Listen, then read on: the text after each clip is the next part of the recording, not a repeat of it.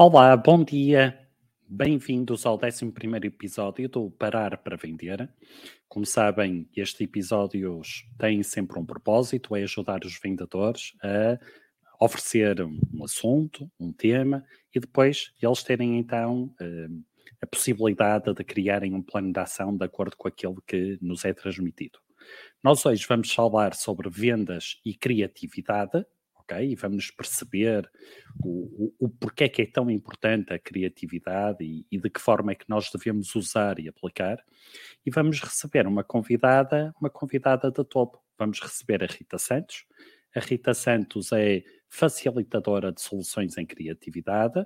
Ela dá consultoria, dá formação, tem uma licenciatura em Relações Públicas e Comunicação Empresarial, tem uh, várias formações na área de escrita de argumento, na área de escrita criativa, design thinking, gestão de stress, desenvolvimento pessoal, portanto, formação há muita. Ela trabalha há mais de 10 anos na área da comunicação e criatividade.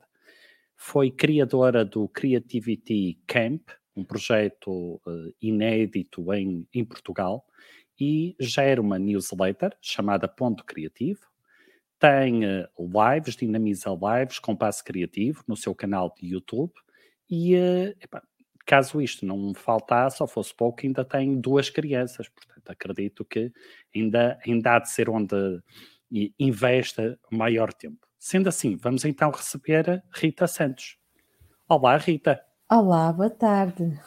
Tudo bem, Rita? Dessa... Está tudo bem. E depois dessa, dessa introdução, que mais posso eu dizer? Posso-me já ir embora? Não, nem penses nisso, Rita. Nem penses nisso. Isto, uhum. isto só foi uh, um, um, pequeno, um pequeno resumo, não é? Da, daquele que foi o teu trajeto até aqui. Sim, como é, que se reduz, como é que se reduz um trajeto? Nós temos todos trajetos tão grandes, como é que nós conseguimos pôr aquilo em, em poucas linhas? Exatamente. Muito obrigada pelo convite, Eduardo. É muito, Nada, muito interessante, muito interessante este tema e eu acho que é muito pertinente e espero de alguma forma conseguir trazer aqui alguma mais-valia para os vendedores. Tenho a certeza que sim. Olha, uhum. Rita, eh, este projeto ou este teu convite vem reforçar ainda mais, vamos aqui dizer, a importância que hoje têm as redes sociais. Isto porque eu tenho 11 episódios de 11 episódios, há dois ou três, agora estou na dúvida, em que estou eu sozinho, portanto não tive qualquer convidado. Uhum. E depois dos oito restantes, tenho convidados e uh, desses oito, só um convidado é que eu o conheço uh, fisicamente. Portanto, todos os outros foi tudo através de contactos, de, de redes sociais, o que demonstra bem a importância de hoje as pessoas estarem abertas, estarem disponíveis exatamente para, para isso. Uhum. Então, sendo assim, oh Rita, olha, antes de avançarmos, explica-me lá o que é que é isto do Creativity Camp. ok, começamos por aí. O Creativity Camp foi, foi um projeto que surgiu quando eu tive o meu filho, o meu, meu, meu, segundo filho, o meu mais novo, vai fazer um ano agora em julho, eu já estava muito grávida e começou aqui a germinar uma ideia. E se eu pudesse fazer aqui um projeto de formação barra mentoria, uhum. um, em que nós pudéssemos fazer exercícios para desbloquear pessoas. Então okay. eu comecei a pensar numa dinâmica com base nas formações que já fiz e com base naquilo que eu gostava de fazer.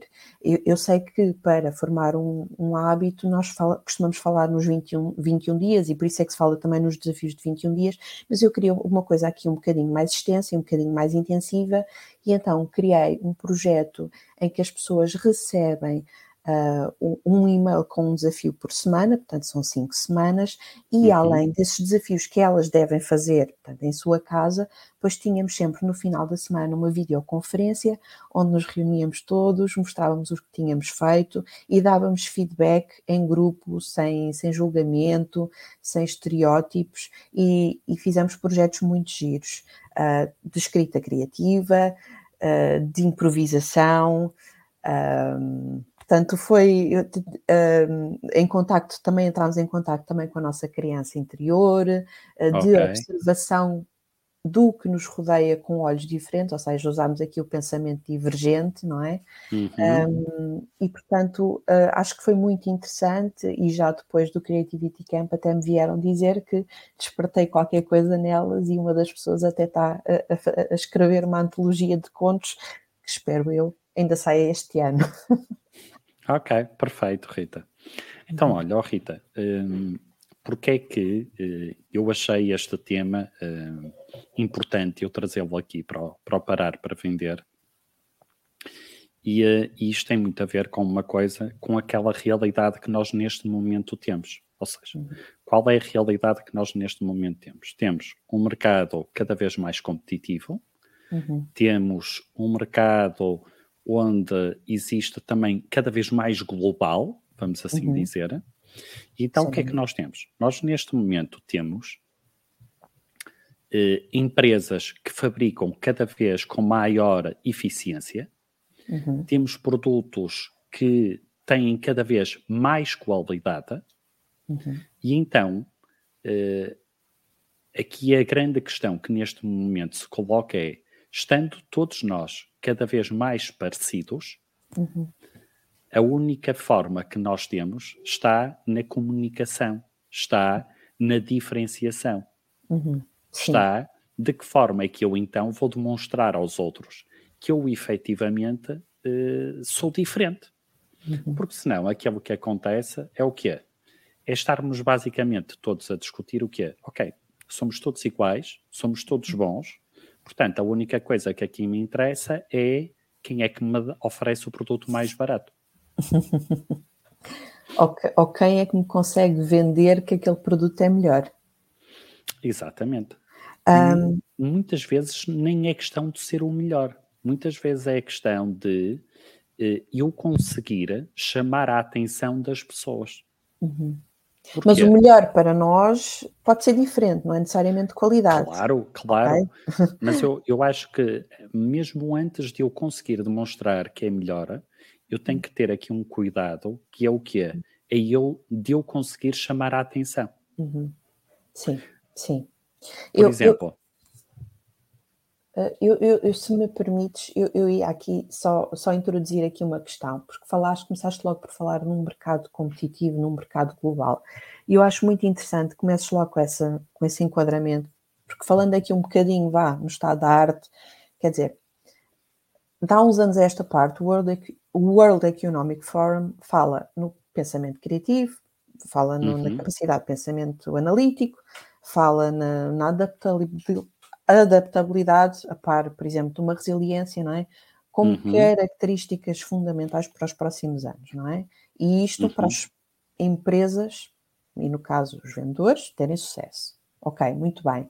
E o, o que me parece é que, apesar de se falar na criatividade como uma vantagem competitiva, ainda a tratamos um bocadinho como uma coisa de, de criança ou uma coisa menor, não é? Parece que há muitos, hum, há muitos mitos associados e até desvalorização. Eu, por exemplo, eu podia propor, claro que aqui os teus convidados estão sempre a vender a, a, a brasa à sua sardinha, não é? Puxar claro. a brasa à sua sardinha, que a criatividade devia ser uma, uma cadeira fundamental ou uma cadeira de tronco comum, por exemplo, para os cursos. Uhum.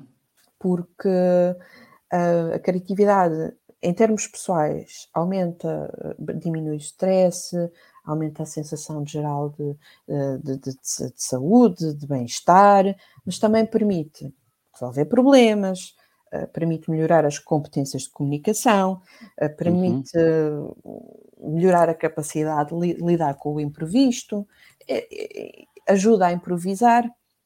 Isto são tudo competências que, se formos a ver, são muito importantes para vendas, não é? E parece certo. que não, por isso, quando falamos de criatividade, parece que ainda não há uma seriedade aqui, aqui ligada a isso, não é? Sabes que eh, eu acho que também tem a ver com a, a carga negativa uhum. que tem a palavra criativo. Uhum. Ou seja, no mundo das empresas, epá, aquela pessoa é criativa com as contas. Ou seja, uhum. parece que faz, uh, parece que não é uma pessoa séria com as contas que presta. Ou aquela, aqui a criatividade, muitas vezes em termos empresariais ou comerciais, tem a ver com uma coisa que também é errada, que é alguém que é hábil, alguém que tem alguma malícia. Uhum.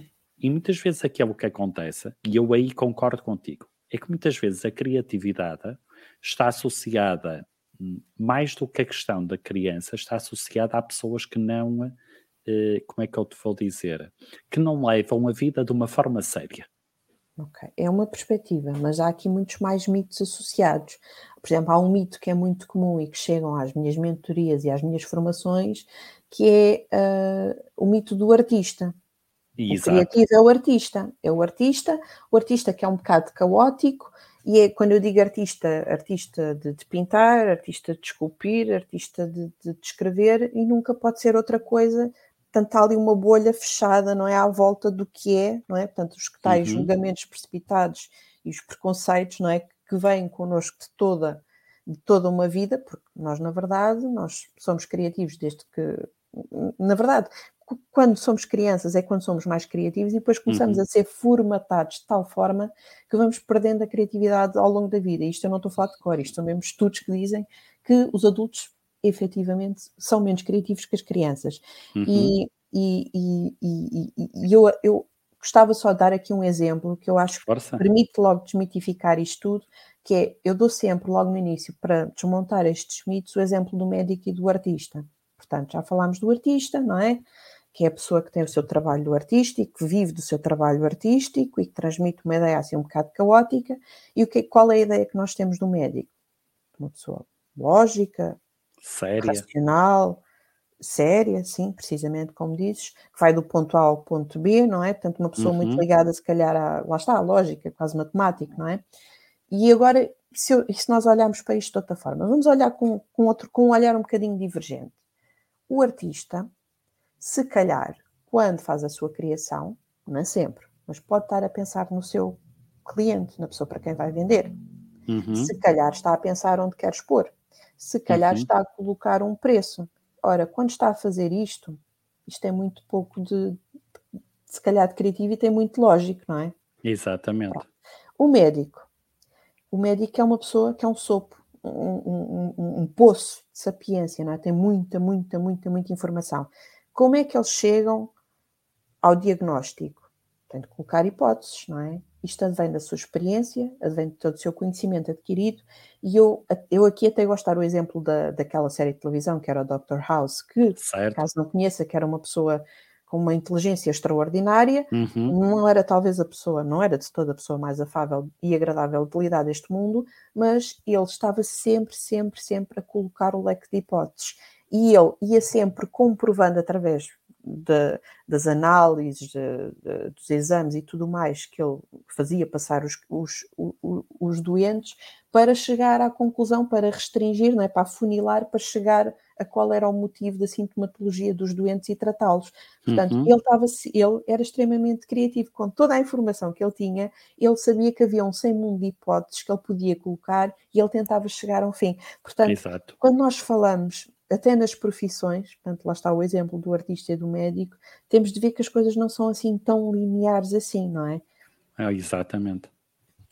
Não, é, e, e, e, o que acabaste de, de dizer uh, leva-nos aqui a, a, a, um ponto que para mim é, é, importante e que tem a ver com uma coisa que é o quê?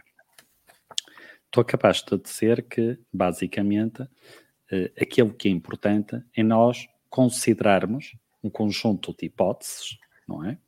Termos assim um pensamento, e usando as duas palavras, divergente, uhum. ok? E eh, eu acho que é isso que os vendedores hoje devem fazer, que é esta aposta, que no fundo nós na área comercial chamamos de diferenciação, que é perceber de que forma é que nós, enquanto vendedores, podemos nos colocar de uma forma diferenciadora no mercado, uhum. de uma forma que o nosso público, neste caso, sendo nós uh, artistas comerciais, okay. de que forma o nosso público nos consegue ver como sendo alguém diferente. Uhum. E há muitas okay. formas de o fazer. Ok. Então vamos aí. Quais são as formas que. eu, eu, eu, eu, eu iria começar logo desde o início por uma estratégia de marketing. Porque nós, quando okay. estamos a falar de uma estratégia, não é? Nós temos de ter objetivos que queremos atingir, temos táticas para, para atingir aqueles objetivos e tudo dentro de uma perspectiva integrada.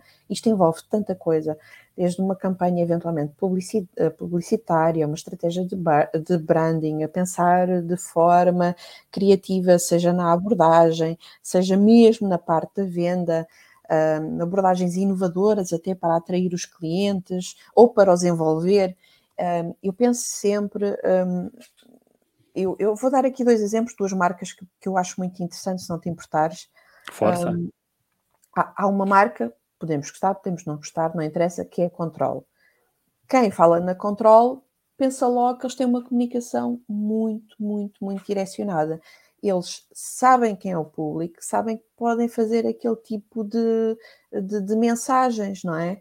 Uhum. Eu estava a ver, ainda há dias estava a ver no Instagram deles que estamos na época de, do, do, dos santos, não é? Santo António, São João, São, Be uh, São Pedro, e eles, eles fizeram um, umas piadas com isso. Já marchavas, ou já marchaste. Ou, Exatamente, pronto, assim, umas... eu, eu também vi. Porque eles sabem precisamente que podem fazer aquilo. É, é, é isso que se presta àquela, àquele, àquele público. Uhum. Ou outro exemplo que eu, que eu também gosto muito, há uma cerveja artesanal que é, que é a Musa, que eh, caso não conheçam, vão pesquisar, porque cada lata ou cada garrafa tem uma, uma brincadeira, fazem sempre um pano, não é? Musical. Okay. E então, um, as, eu, obviamente, por, por causa das questões de copyright, eles não usam exatamente, mas eles fazem brincadeiras. Então, eles têm uma IPA que é brincar com o Born in the USA, que é o Born in the IPA. Ok. Ou eles têm uma brincadeira, há uma banda, havia a banda que era os Led Zeppelin, e eles têm uma, uma Red, acho que é Red Ale, se não me engano, espero não me estar a enganar, que é Red Zeppelin. E eles também fizeram, e eles conseguiram um grande envolvimento do público nessa campanha, que era para darem um, o nome a uma Saison que eles lançaram, que, que, é mesmo o estilo da cerveja, que é Saison. E depois uma pessoa sugeriu Saison O'Connor e ficou Saison, okay. Saison O'Connor. Portanto, foi uma forma, eles, eles conhecem quem é o público, sabem que é um público que é muito. Um, que conhece bastante, tanto de, pronto, conhece muito música e, e, gosta de fazer estes trocadilhos e, e eles é na mousse, não é? Portanto, logo aí.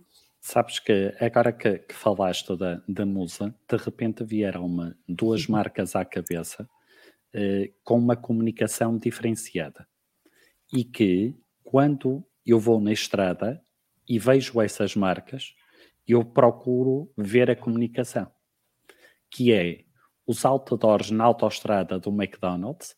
Hum, sim, também bastante. Ok. E uh, gosto muito da comunicação da Superboca nos carros de distribuição. Uhum. Porque também é uma comunicação adaptada à região onde eles estão. Uhum, Epá, e, e, eu acho que, que, que, acaba por, eh, por ser diferente, por chamar a atenção, e, e o objetivo é exatamente esse, também acredito eu, não é? O objetivo não é sermos diferentes só por sermos diferentes, perdão, mas o objetivo é sermos diferentes para termos a oportunidade de demonstrar aquele que é o nosso valor.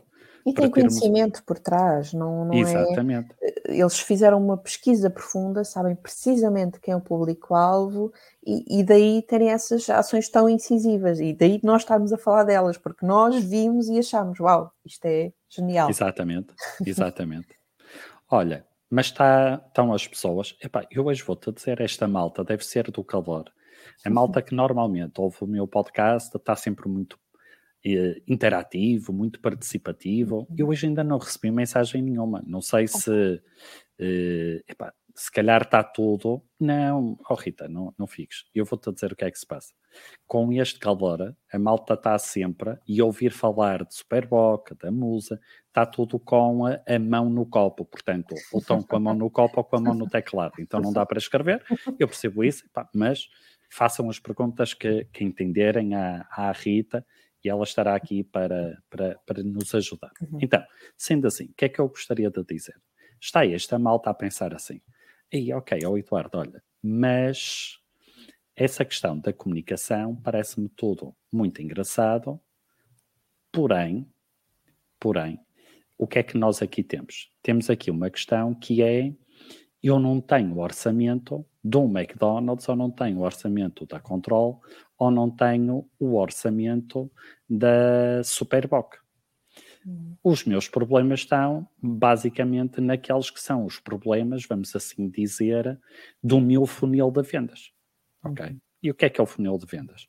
É aquele processo que nós começamos, ou seja, pela prospecção, pela marcação de reuniões, pela identificação das necessidades, por apresentar a proposta, por uh, muitas vezes pelas objeções que nos colocam, pelo fecho, pelo acompanhamento.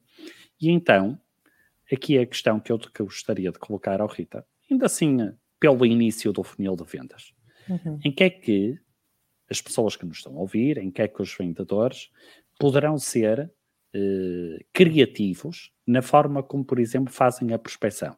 E olha, enquanto pensas nisso, uhum. já está justificado porque é que hoje a malta está menos participativa.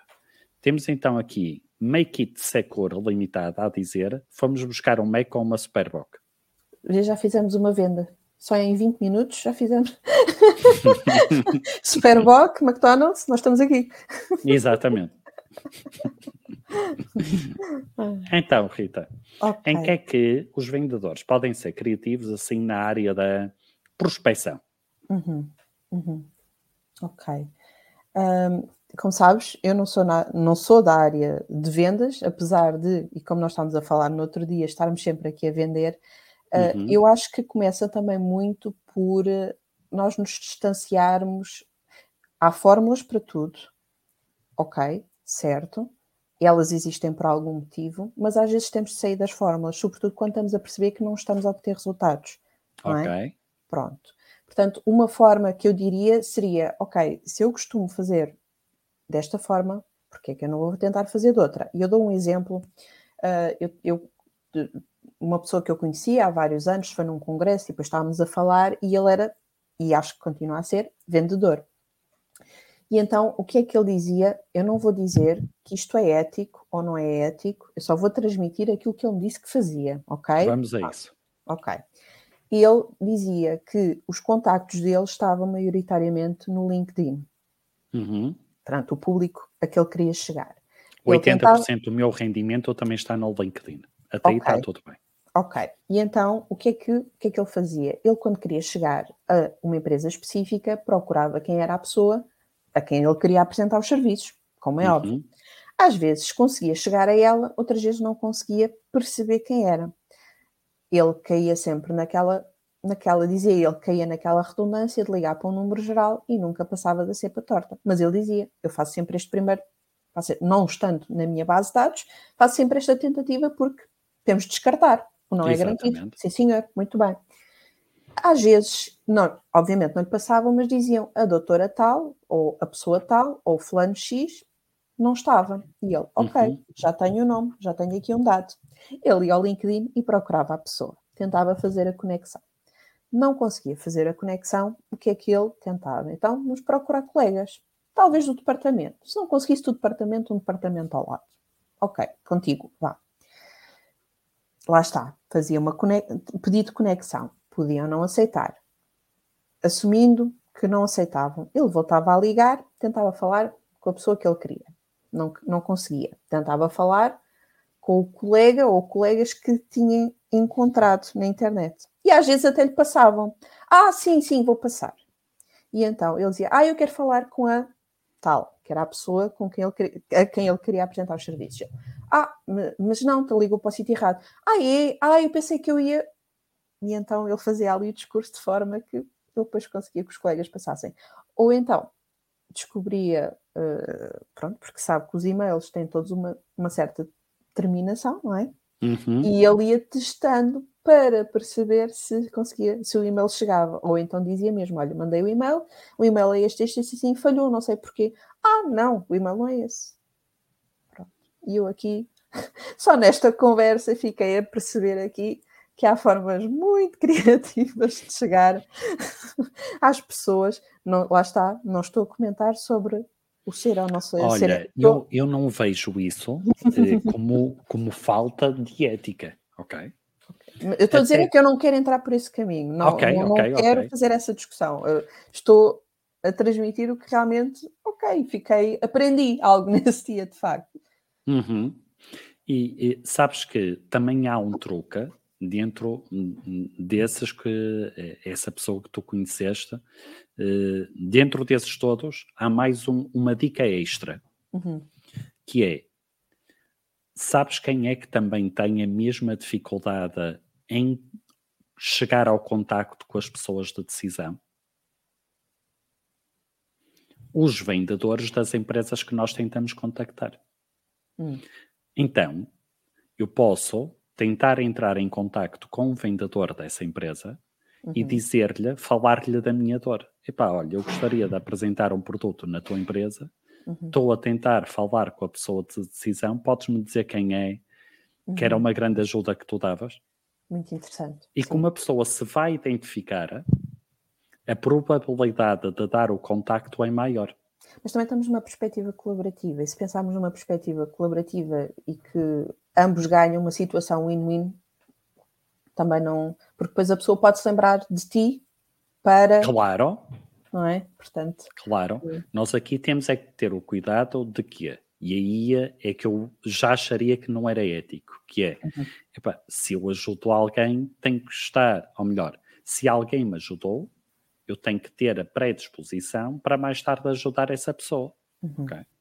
Claro. E o ajudar, como é óbvio, não estou aqui, e para mim aí já não seria ético envolver componentes financeiras ou comissões ou o que quer que seja, ok? Mas numa perspectiva exatamente desta de, de ajudarmos, ok?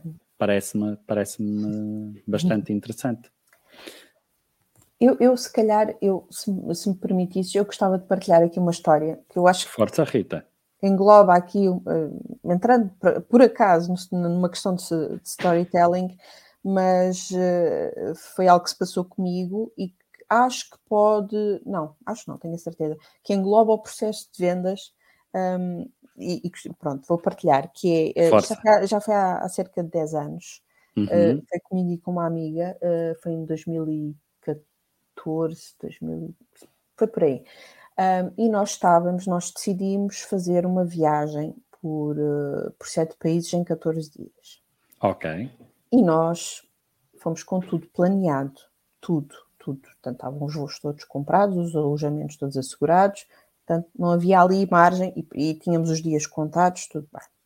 Começámos na base, na Alemanha, passámos para, para a Polónia, fomos para a, Lituânia, que era para depois fazer o Báltico, para depois Uhum. passar para a Escandinávia e depois voltar à base, que era no caso a Alemanha. Nós chegadas à, à Lituânia, muito giro e tal, não sei o quê, chega a altura de nos irmos embora. Nós tínhamos chegado à Lituânia de autocarro. Portanto, chegámos numa estação de, de autocarros que era numa ponta da cidade. Fomos para o hostel, não sei o quê, é? passámos lá os dias, chegou o dia de voltarmos. E nós lá, nós tínhamos o autocarro às, às 7 da manhã e nós, com, com tempo, fizemos o check- check-out às 5 e meia, uh, apanhámos um táxi para lá, pronto, para irmos com tempo, e chegámos lá, eram seis e tal, seis e pouco, e começámos Uhum. a ver o tempo a passar. E a estação estava às moscas. Tinha para aí duas ou três pessoas, lituanas, aparentemente, digo eu, e não passava nenhum autocarro, nem sequer passava autocarro de, de, de outras companhias, não passavam. Certo? Até que a altura, isto é muito estranho.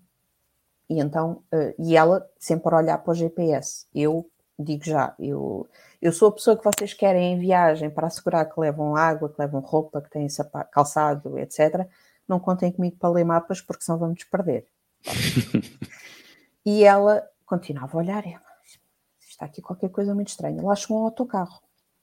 E o motorista também não foi assim propriamente muito acessível, não é? E- E ela fizemos pergunta, tentámos perguntar em inglês, não sei o quê, e ele assim num, numa, assim num inglês muito arranhado, disse not here. Nós ficámos, ok, nós tivemos ali um momento em que ficámos petrificadas, basicamente, não é aqui, então onde é que isto é? E ela olha para o GPS, olha para o GPS, olha para o GPS, e o motorista lá se apercebeu que nós estávamos a começar a ficar atrapalhadas. E ele lança um grito, tanto que atravessa a estação de autocarros até lá ao fundo, que tinha assim uns quatro ou cinco táxis, não eram muitos, lá está aquela hora também era muito cedo. Certo. E sai, e finalmente de um deles sai um homem que eu, para mim, foi o homem mais alto que eu já vi na vida, mas lá está, isto também tem aquela influência do impacto que isto tem em nós. Era, uma, era um homem altíssimo, largo, não, não, não digo gordo, mas assim, uhum. troncado, pronto, assim, uma pessoa gigante eles trocaram umas palavras, não foram muitas, foi para aí uns segundos, e eu até acho que o senhor nem é lituano, que a língua pareceu-me diferente, devia ser para aí bielorrusso, porque aquilo está colado. Ok. E então, ele, basicamente, olha para nós e diz, come with me, I take you there, assim com este sotaque. E ele pega nos nossos trolleys como se fossem duas penas e seguiu disparado para o táxi. E nós saímos do estupor, não é? Daquele que nós estávamos, e fomos atrás do homem. Nós enfiámos no táxi e se eu disser que isto foi como aos filmes, eu não estou, eu não estou a exagerar, eu estou a falar então. muito a sério. Ele atravessou, nós chegámos à conclusão, era se era os antípodas, a paragem do autocarro era nos antípodas da outra, ou seja, tinha duas e era exatamente okay. no lado oposto da cidade. E nós, ainda não eram, não eram, sete, não eram sete da manhã, ele foi a abrir num, num bolinhas, num carro pequenino, a pé no acelerador, como eu nunca vi, a atravessar lombas, a passar vermelhos, eu não estou a exagerar, e, e a, minha, a minha amiga só dizia nós estamos a ser raptadas, nós vamos morrer, porque nós nos prendemos neste autocarro, neste, neste táxi, e eu só pensava, calma Sara, nós vamos, ele está com esta velocidade toda, não deve ser para nos raptar, deve ser para nos levar a tempo. Isto eu a tentar me convencer também. E ela já com o telemóvel a pensar, bem, uh, se calhar vou mandar mensagem aos meus pais. Portanto, se calhar ela é que estava a agir bem, porque se calhar estávamos a ser raptadas e eu é que estava em negação. Podia ter sido o caso. E não, ele atravessou a cidade inteira, ele fez uma travagem daquelas que até tinham os pneus, atrás do autocarro que nós íamos apanhar para sair. Nós e ele basicamente grita: olha para trás, go, go, go! a, minha, a minha amiga tirou-lhe uma nota de 10 euros. Naquela altura eles ainda estavam a fazer a transição para os euros, ainda nem tinham euros, e ela tirou-lhe uma nota de 10 euros, que na altura era muito até para eles e tudo, Lituânia. E ele tira os nossos trolleys e ele vai até o autocarro, enfia os trolleys em frente, ao, em frente à porta para o motorista pôr e diz qualquer coisa na língua dele ao, ao motorista, volta-se a enfiar no táxi e vai. Nós, nós, motorista, pôs as nossas malas no autocarro, fechou, entrou, fechou as portas e partiu. Nós sentámos nos bancos e começámos a rir à gargalhada, com nervoso da situação. Nós olhámos para o relógio, eram sete horas e um minuto. Portanto, aqui o que é que acontece esta história? Isto foi um caso de venda muito bem sucedida para o senhor e, na verdade, nem foi criatividade da nossa parte, porque nós, naquele momento em que percebemos que estávamos a piadas, e aqui teria uhum. sido importante, devíamos ter começado logo a pensar logo no plano A, B, C, D. E o primeiro plano, e que seria óbvio, seria metermos num táxi, mas nós estávamos tão, tão aturdidas com a situação, tínhamos planeado certo. tudo tão bem que não fomos capazes de ter esse pensamento. E uhum. o senhor do táxi foi a pessoa que chegou à frente. Havia um 4 ou 5 e foi ele que saiu do táxi. E foi ele que decidiu: não, eu vou fazer isto e vou fechar esta venda. E o senhor, ainda, por causa disso, ainda levou mais do que se calhar levariam, porque. Claro. Claro que Portanto... sim. Tens aí uma história para a vida. E, e, sim, sim, sim, sem dúvida, sem dúvida. Olha, oh Rita, e diz-me uma coisa para quem está assim de fora e gosta de pensar, ok, olha, eu na vida nunca fui assim muito criativo. Existe algum processo que as pessoas possam pensar como é que eu posso fazer para aumentar a criatividade no meu processo comercial? Qual a forma que eu tenho de melhorar a, a, a minha forma? Há assim algum. Uh, como muitas. é que eu te vou dizer? algum. Uh, para além de a malta uh, ir uhum. às suas mentorias, não é? Uhum. mas existe algum processo prático das pessoas uhum. dizerem assim: ok, se eu quiser ser diferente, quais são os passos que eu posso fazer? Uhum. Bem, isso, é, isto é uma pergunta que é um bocado. Uh, uh, vem com rasteira, sei que não é o objetivo, porque dá para responder muita coisa.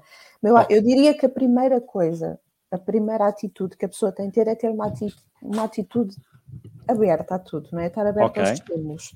Primeiro, capacidade de observação de tudo o que nos rodeia, porque nós estamos tão automatizados no nosso processo que nós não nos apercebemos do que está à nossa volta, não olhamos com olhos de ver. Uhum. Um, e uma, um dos primeiros passos que eu dou até em mentoria é tentar desprogramar as pessoas desse tipo de visão. Que é, okay. é, ok, olha, olha através da tua janela, o que é que tu vês? E as pessoas, e começa a escrever, e as pessoas começam por escrever, vejo um prédio, vejo uma janela, vejo um vizinho a dar comida ao passarinho, e depois começam a entrar no campo do pessoal, não do que estão uhum. a ver através dos olhos, mas do que estão a ver lá dentro. Ok. É? Ok? Portanto, é um bocado, uh, um primeiro passo seria um bocadinho essa descodificação. Uh, depois, algo que eu acho muito interessante e que eu acho que todas as pessoas deviam ter, e infelizmente nem todas as pessoas têm, que é ter hobbies. Isto é tão importante, ter hobbies. Okay. As pessoas não viverem apenas e só para uh, o trabalho, ou os filhos, ou, ou as responsabilidades. Eu sei que é difícil, eu não vou dizer, eu não sou daquelas pessoas que dizem, ah, nós temos todos 24 horas e as 24 horas. Não sou, não sou fundamentalista, mas eu acho que é importante arranjarmos um espaço para nós, ok? Uhum. E quando eu digo um espaço para nós, não tem de ser, não tem de ser um projeto transformador ou que vá mudar o mundo. Tem é de ser transformador para nós, ok? okay. Não tem de mudar o mundo, tem de nos mudar a nós. E uhum. isso pode passar por algo tão simples como fazer journaling, que é escrever todos os dias um bocadinho. Um, okay. Porque o ato de escrita, a escrita também tem um componente terapêutica. Isto, uhum. E é algo que se ganha com a prática. Nós começamos num processo em que se calhar podemos entrar num processo descritivo do que vemos só e depois começamos a, a, a demonstrar aquilo que vemos internamente.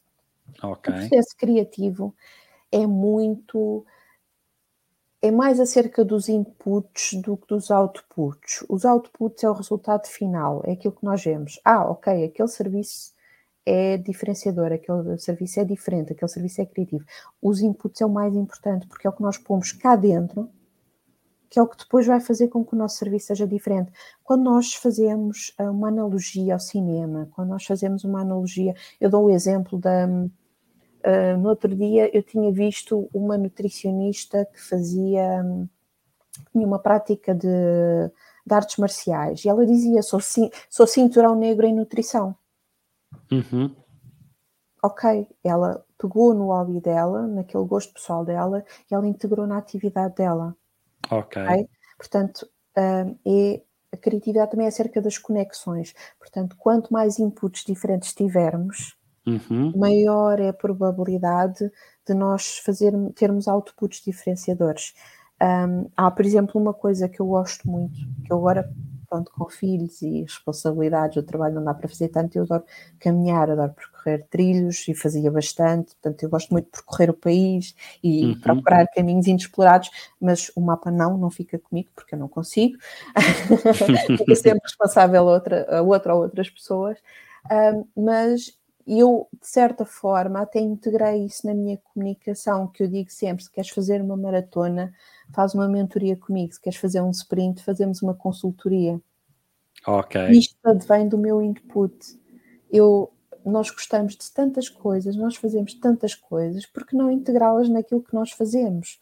Uhum. Um, eu dou o exemplo também da escrita criativa, que há várias, há uma pessoa que eu gosto muito, que adoro os textos dela porque ela adora cozinhar e os textos dela são perfeitas analogias ao ato de cozinhar.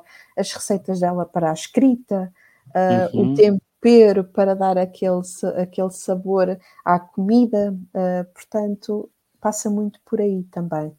Exato.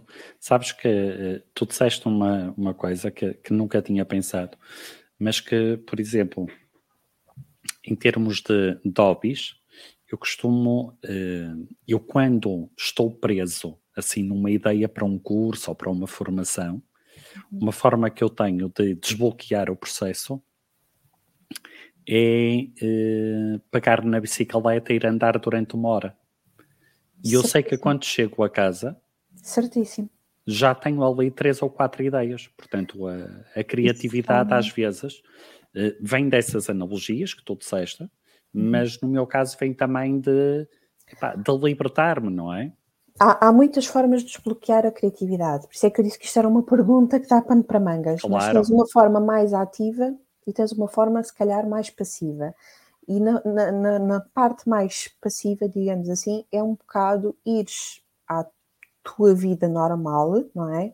Uhum. Depois de integrares o conhecimento todo, ok? Aqueles inputs que eu falava, não é? E quando vais tomar banho, estás a levar com água na, eh, nos músculos e a sensação de relaxamento, desligas-te de tudo o que estavas a pensar e vêm as ideias. Okay? Fazer exercício, uh, uhum. falares com pessoas fora do teu círculo de, de, uh, círculo de amigos, porque eu, eu, digo às pessoas, não deixem de ter os vossos amigos, como é óbvio. Os nossos claro. amigos são nossos amigos por algum motivo, não é? Faz parte da nossa identidade. Mas às vezes nós estamos presos numa ideia, convém se calhar sair desse círculo e procurar pessoas diferentes pessoas de áreas diferentes. E essas pessoas muitas vezes trazem-nos uma perspectiva diferente, que nós não vamos ouvir porque nós conhecemos os nossos amigos, tal como os nossos amigos nos conhecem nós, e as perspectivas são. Nós acabamos por ser um bocado a média das pessoas com quem estamos, não é? E então acabamos por não ter aqueles inputs inovadores. Olha, tu disseste agora uma coisa que me fez lembrar uma entrevista que no outro dia ouvia do Agostinho Silva. Não sei se conhece, o filósofo português sim, sim. Ok.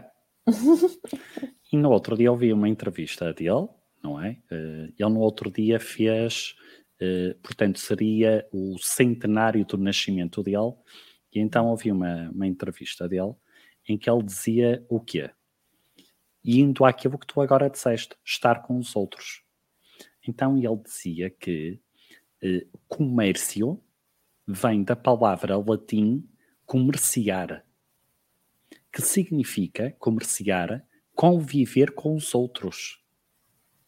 Ou seja, pegando agora aqui na criatividade e nas vendas, temos aqui um ponto em comum.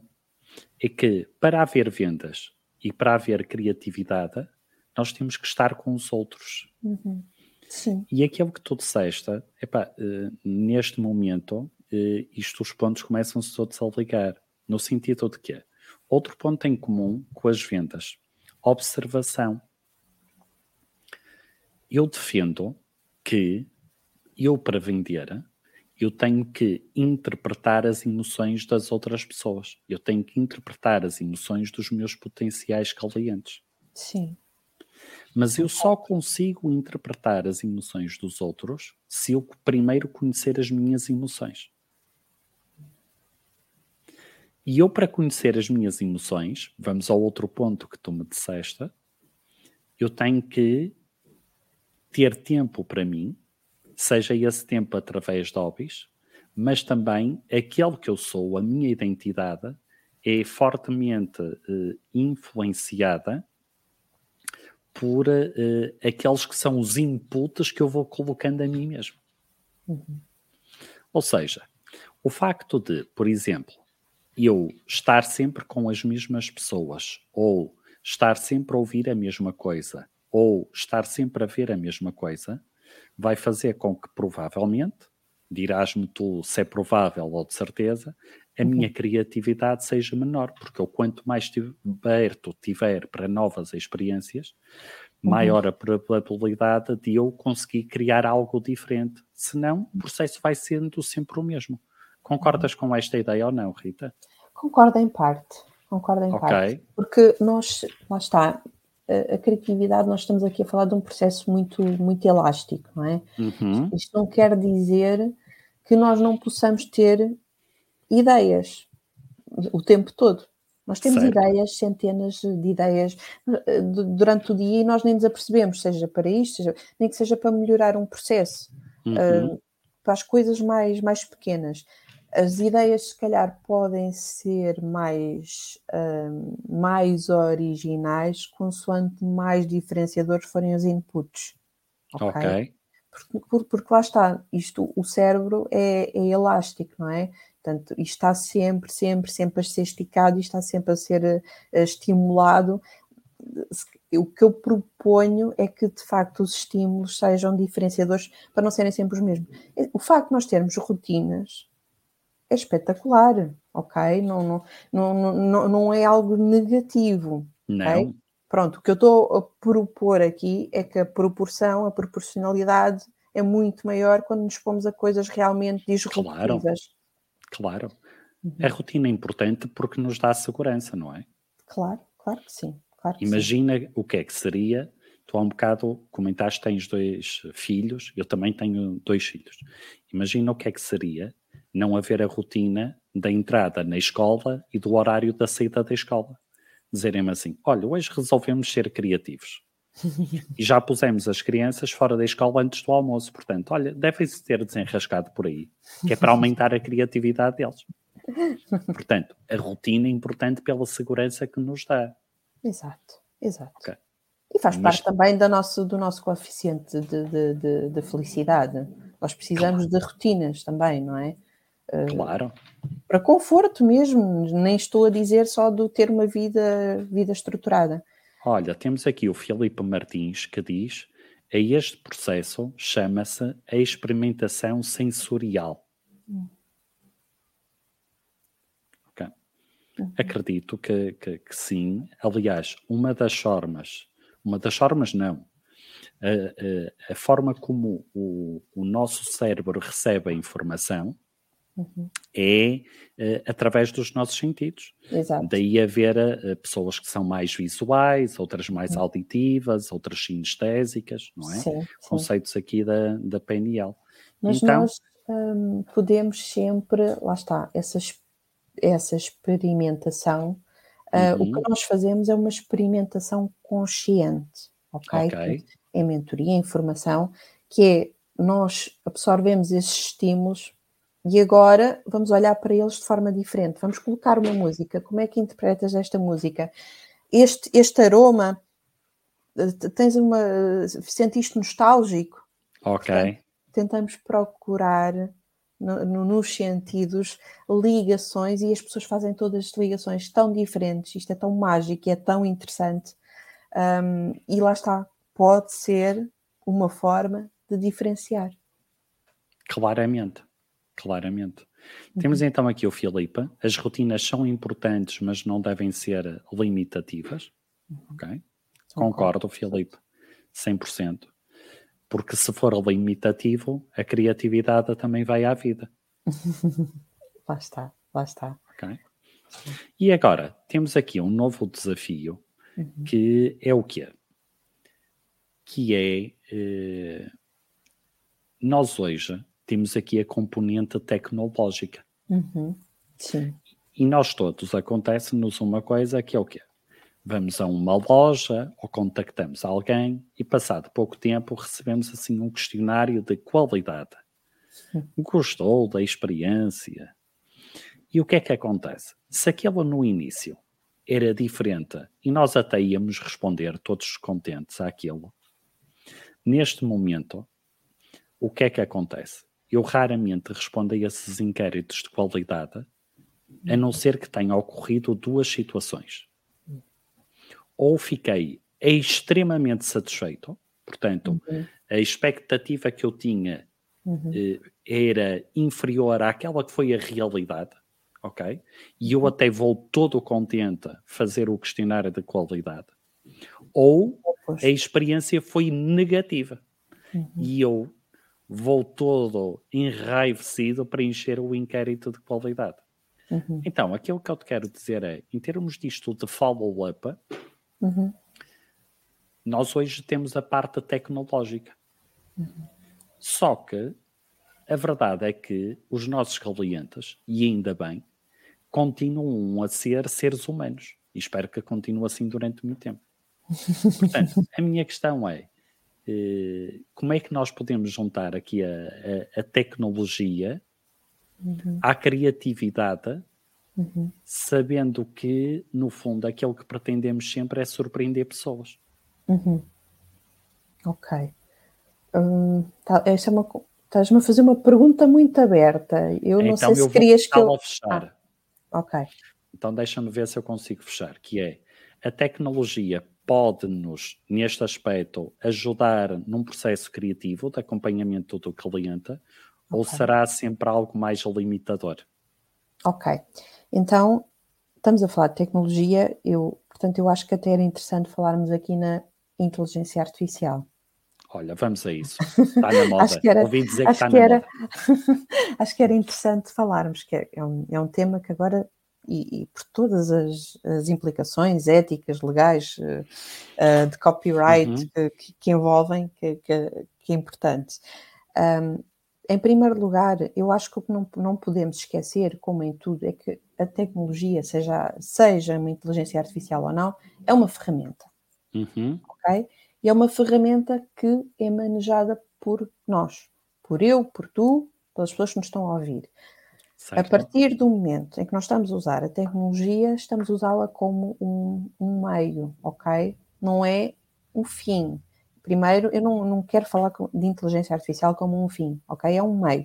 Okay. E é sempre diferente consoante a pessoa que estiver a manejar. Ou seja, nós quando vamos a um chat GPT, quando vamos a um DALI, quando vamos a um Midjourney, ou seja lá o que for, nós vamos colocar informação, não é? Portanto, a inteligência artificial vai beber informação e vai nos dar uma resposta com base na sua base de dados, no conhecimento que já lá está plasmado uhum. e naquilo que nós perguntamos. Portanto, o conhecimento é alterado ao longo do tempo, porque supostamente ela vai aprendendo, portanto, vai tendo sempre mais informação nova para dar, e as perguntas que nós fazemos entre nós são diferentes, não é? Exato. E vamos assumir que até podemos fazer uma mesma pergunta, ok? A pergunta a seguir já pode mudar tudo. Exatamente. Portanto, eu acho que é importante não, uh, não endeusar, ok? Uh, mas é uma ferramenta, sim, e ajuda muito. Ajuda muito, um, por exemplo, num processo de desbloqueio. Lá está, quando eu estou com uma formação, por exemplo, e estou com alguma dificuldade, às vezes ajuda-me, às vezes faço-lhe perguntas e ela responde, ok, e eu ajuda-me a desbloquear, ok, uhum. mas eu tenho o conhecimento de, de, da minha área, não é? Tu tens o teu conhecimento da tua área de vendas, nós conseguimos, não é? Despistar um Exatamente. pouco aquilo que nos está a dizer que pode não ser acertado. Portanto, também é preciso ter um pensamento crítico. Exatamente. Que eu acho que é importante não perdermos de vista quando estamos a falar, seja em criatividade, seja em vendas, não é? Porque. Olha, no outro dia eu usei o chat GPT, olha, para. Eh, eu estava com algum bloqueio para escrever o último artigo que eu escrevi sobre estilos de negociação. Uhum. Ok ia, estava uh, com bloqueio, ok? E pensei assim, pronto, vou usar o chat GPT, de que forma é que me há daqui ajudar? E o que é que aconteceu? Eu acabei por verificar que, de acordo com aquilo que ele me estava a apresentar, havia dois estilos de negociação que ele não estava a contemplar. Lá está. Uhum. Até que eu pergunto ao chat GPT, não falta aí o estilo de negociação evitar? E ele tem toda a razão. Mas aquilo que eu quero dizer é o quê? É o tal pensamento crítico que tu acabaste agora de dizer. Que é o quê? É importante que as pessoas não olhem para aquilo como a verdade absoluta. Uhum. Para além de que há outra coisa que o chat GPT não indica e que é fundamental mais uma vez, para quem quer desenvolver o pensamento crítico. Ele não indica fontes, ele não indica autores, uhum.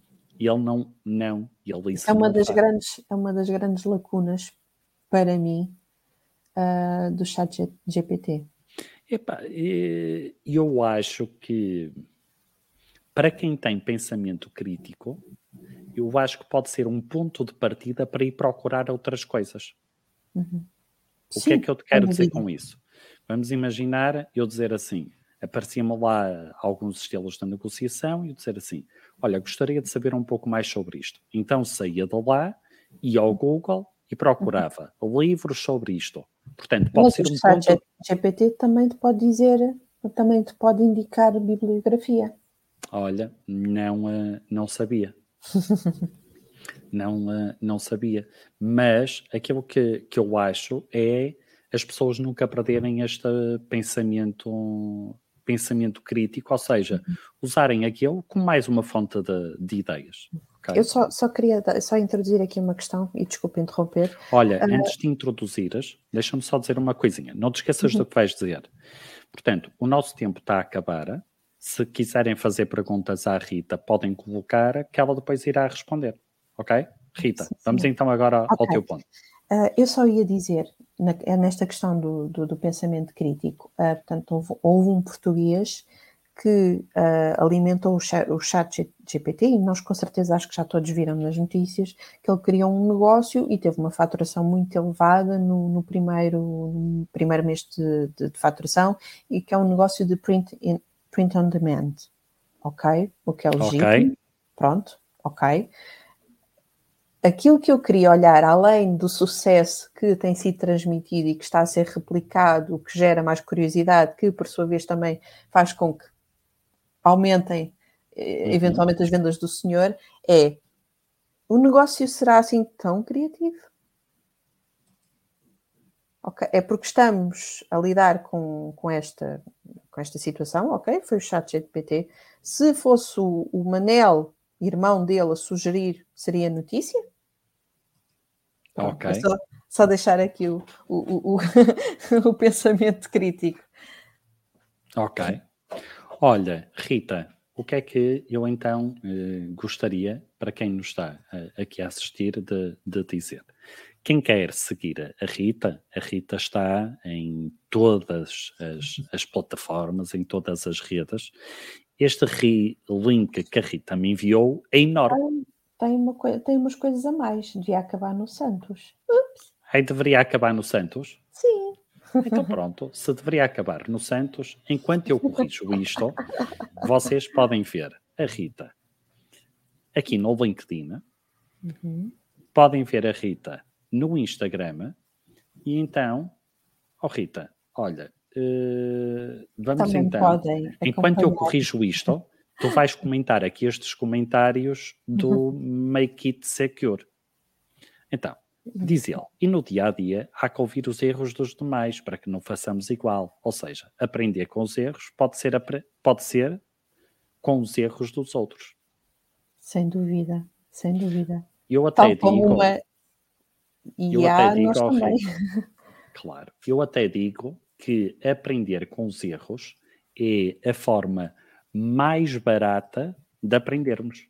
Uhum. Porque aprender com os nossos próprios erros normalmente sai-nos caro. E de, de, melhorar os nossos, já que estamos a falar de vendas, de melhorar os nossos uh, serviços, ou a nossa abordagem, uhum. ou a nossa forma de prospecção, ou, ou na parte de, de acompanhamento. Uh... Ok. Então, temos aqui o Filipe, sim, ah, o chat sim. GPT apenas responde a assuntos no qual já foi consultado e as bibliografias já referenciados. Uhum. Se existir uma bibliografia melhor e nunca foi exposta, o chat GPT nunca vai considerar. É verdade. É certíssimo, mas nós ficamos a saber o que é que ele sabe e o que é que Exatamente. ele não sabe. E depois temos, então, o chat GPT é apenas uma ferramenta de ajuda e nunca de resolução. É isso mesmo, Filipe. Exato. Estamos Exato. em sintonia. Ainda então, não estamos numa altura em que vivemos, para usar aqui uma analogia ao cinema, ainda não estamos aqui numa Skynet, que é aquela, aquela coisa da máquina, que era do, do Terminator, que era o nome da tecnologia que se tornou uh, ciente, não é? Tornou-se uhum. consciente e aprendia sozinha e, e decidiu que nós, pronto, que devíamos deixar de existir. Não, não, não acredito, não acredito. Então, se quiserem ver os conteúdos, é isto, Rita, agora não me enganei. Perfeito. Está perfeito, muito bem. Então, se quiserem assistir aos conteúdos todos da Rita, é uma questão de então verem a página do Linktree da, da Rita, portanto, podem marcar um sprint de desbloqueio, podem marcar uma sessão de descoberta, podem receber a newsletter do Ponto Criativo, portanto, eh, aconselho vivamente a seguir todos os conteúdos da, da Rita. Quero também agradecer ao Make It Secure pelo, por, por este elogio. Portanto, acho que, que, que, é sempre bom nós, nós uh, recebermos este tipo de, de feedback. E a tia, oh, oh, Rita, olha, quero-te agradecer muito o, o convite. Portanto, houve algum dia que um doido uh, sem te conhecer resolveu pagar no telefone e ligar-te.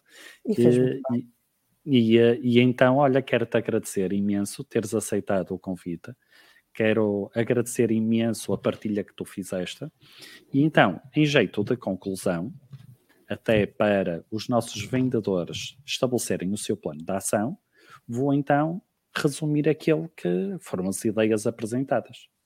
Então temos para aumentar a criatividade, primeiro, estarmos, eh, termos a capacidade de observação. Segundo, abrirmos-nos através de hobbies que possamos começar a fazer ou daqueles que já fazemos. Terceiro, termos em consideração os inputs que vamos colocar, porque depois a criatividade será muito será sempre resultado destes inputs. E quarto ponto, e eu adoro este quarto ponto, estar com outras pessoas. Irmos beber, portanto, eh, outros estilos, outras, outras formas de, de estar, de comunicar, de outros setores de atividade. E por fim, por que não, usar a inteligência artificial, neste caso o chat GPT, como forma de desbloqueio, mas nunca como uma fórmula final, ou seja, nunca aproveitar o resultado final, mas apenas como mais uma forma de, eh, vamos assim dizer, de fonte de criação ou de observação ou de conhecimento. Concordas com estes cinco pontos? Sim, sim. E acho que daria pano para mangas, que já há muitos mais, mas sim, da nossa, da nossa conversa, sim, retiro esses pontos. Ok. Então, olha, Rita, muito e muito obrigado eu é que agradeço o convite. Por teres um aceitado, estar aqui. Mais uma vez, por teres aceitado este convite. E eu, uh, ao resto das pessoas, vamos agora despedir da Rita. Oh, Rita, tchau, tchau. Já nos encontramos aqui nos bastidores. Em relação a, a, vocês, o que é que eu vos quero dizer? Nós então, vocês podem ver este e todos os outros episódios no Parar para Vender, no Spotify. Podem também seguir no iTunes ou então no YouTube. Portanto, muito obrigado e uh, conto convosco para o próximo episódio. Um forte abraço.